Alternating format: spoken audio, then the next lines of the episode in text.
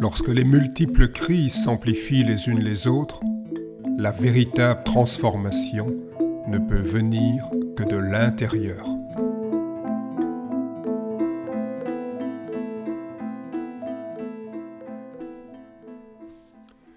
Bonjour, bienvenue pour ce premier podcast.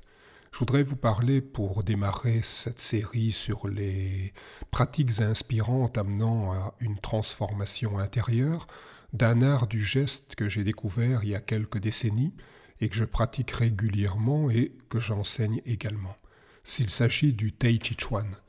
Le Tai Chi Chuan est orthographié avec deux, de deux façons différentes.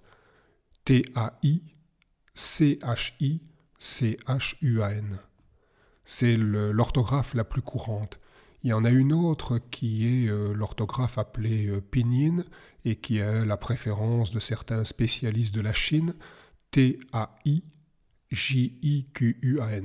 Il s'agit en effet de la même pratique et ce mot Tai Chi Chuan signifie la boxe du fait suprême. C'est toujours aussi chinois. De nos jours, dont cet art Tai Chi Chuan, qui est un art martial d'origine chinoise, est principalement pratiqué comme une technique de bien-être, articulée autour d'un concept fondamental, celui de Chi, énergie. Je préfère personnellement traduire Chi par souffle. Comme le dit Catherine Despeux, le souffle c'est ce qui relie les différentes parties de l'individu, mais également l'individu à son environnement. Néanmoins, l'énergie occupe une place centrale dans nombre de médecines alternatives. On peut également dire que le Tai Chi Chuan est le travail sur le souffle, sur l'énergie, qu'on traduit par Qigong, le plus pratiqué au monde. Ces aspects ne doivent cependant pas occulter son caractère multidimensionnel. En effet, en plus d'être un art martial interne et un travail du souffle, un travail de l'énergie, un Qigong, le Tai Chi Chuan est également qualifié de gymnastique douce, de technique de relaxation, de méthode de santé psychosomatique. C'est également une sagesse pratique et une méditation en mouvement. On peut alors se demander, mis à part le fait d'être une auberge espagnole, quelles sont les spécificités réelles de cet art gestuel extrême-oriental? Elles se trouvent dans son intitulé même, il s'agit chuan d'une boxe, d'une pratique, d'un art martial répertorié en Chine dans la catégorie des arts internes, c'est-à-dire qui mettent l'accent sur la respiration, sur l'imagination, sur la perception, sur la conscience. Et c'est ça qui va amener tous les éléments d'une réelle alchimie intérieure, d'une réelle transformation intérieure. Le fondement de cette art particulier, c'est le tai chi, qu'on connaît plus, qu'on connaît mieux sous le symbole yin-yang, qui nous invite à une conciliation des opposés.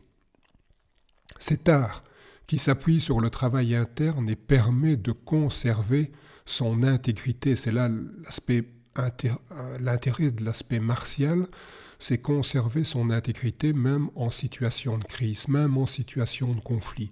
Or, Dieu sait qu'aujourd'hui, nous connaissons nombre de conflits au niveau psychologique, nombre de pressions, nombre de tensions. Et donc ça possède cette qualité tout à fait unique, et c'est là le, point fort pour moi du Tai Chi Chuan, de rassembler cette multitude d'aspects différents dans une même pratique. D'autres techniques abordent et approfondissent ces diverses facettes mais rarement, pour ne pas dire jamais en même temps. La particularité du Tai Chi Chuan, c'est de transformer tous ces éléments qui n'auraient pu être qu'un amalgame, de les rassembler dans un tout cohérent. Cette capacité d'intégration est caractéristique de la pensée chinoise en général et du taoïsme en particulier. La plupart des écoles et styles de Tai Chi Chuan se réclament en effet de ce courant taoïste, ce courant taoïste, les, taoïstes qui, cherchaient, ils cherchaient en fait à retrouver un contact avec la nature profonde et à se mettre en harmonie avec les forces de la nature. Ils se retiraient souvent dans les montagnes, en pleine nature. On pourrait dire que c'était des précurseurs de l'écologie.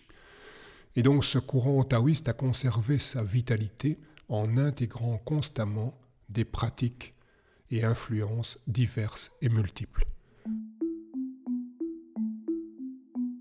Pour ceux qui souhaitent approfondir, compléter avec des livres, articles, revues ou encore par des cours, stages et masterclass, vous trouverez une multitude d'informations en surfant sur notre site taichichuan.be, T-A-I-J-I-Q-U-A-N, et sur mon blog eric-collier.be, E-R-I-C, C-A-U-L-I-E-R. Je vous remercie pour votre écoute. À très bientôt.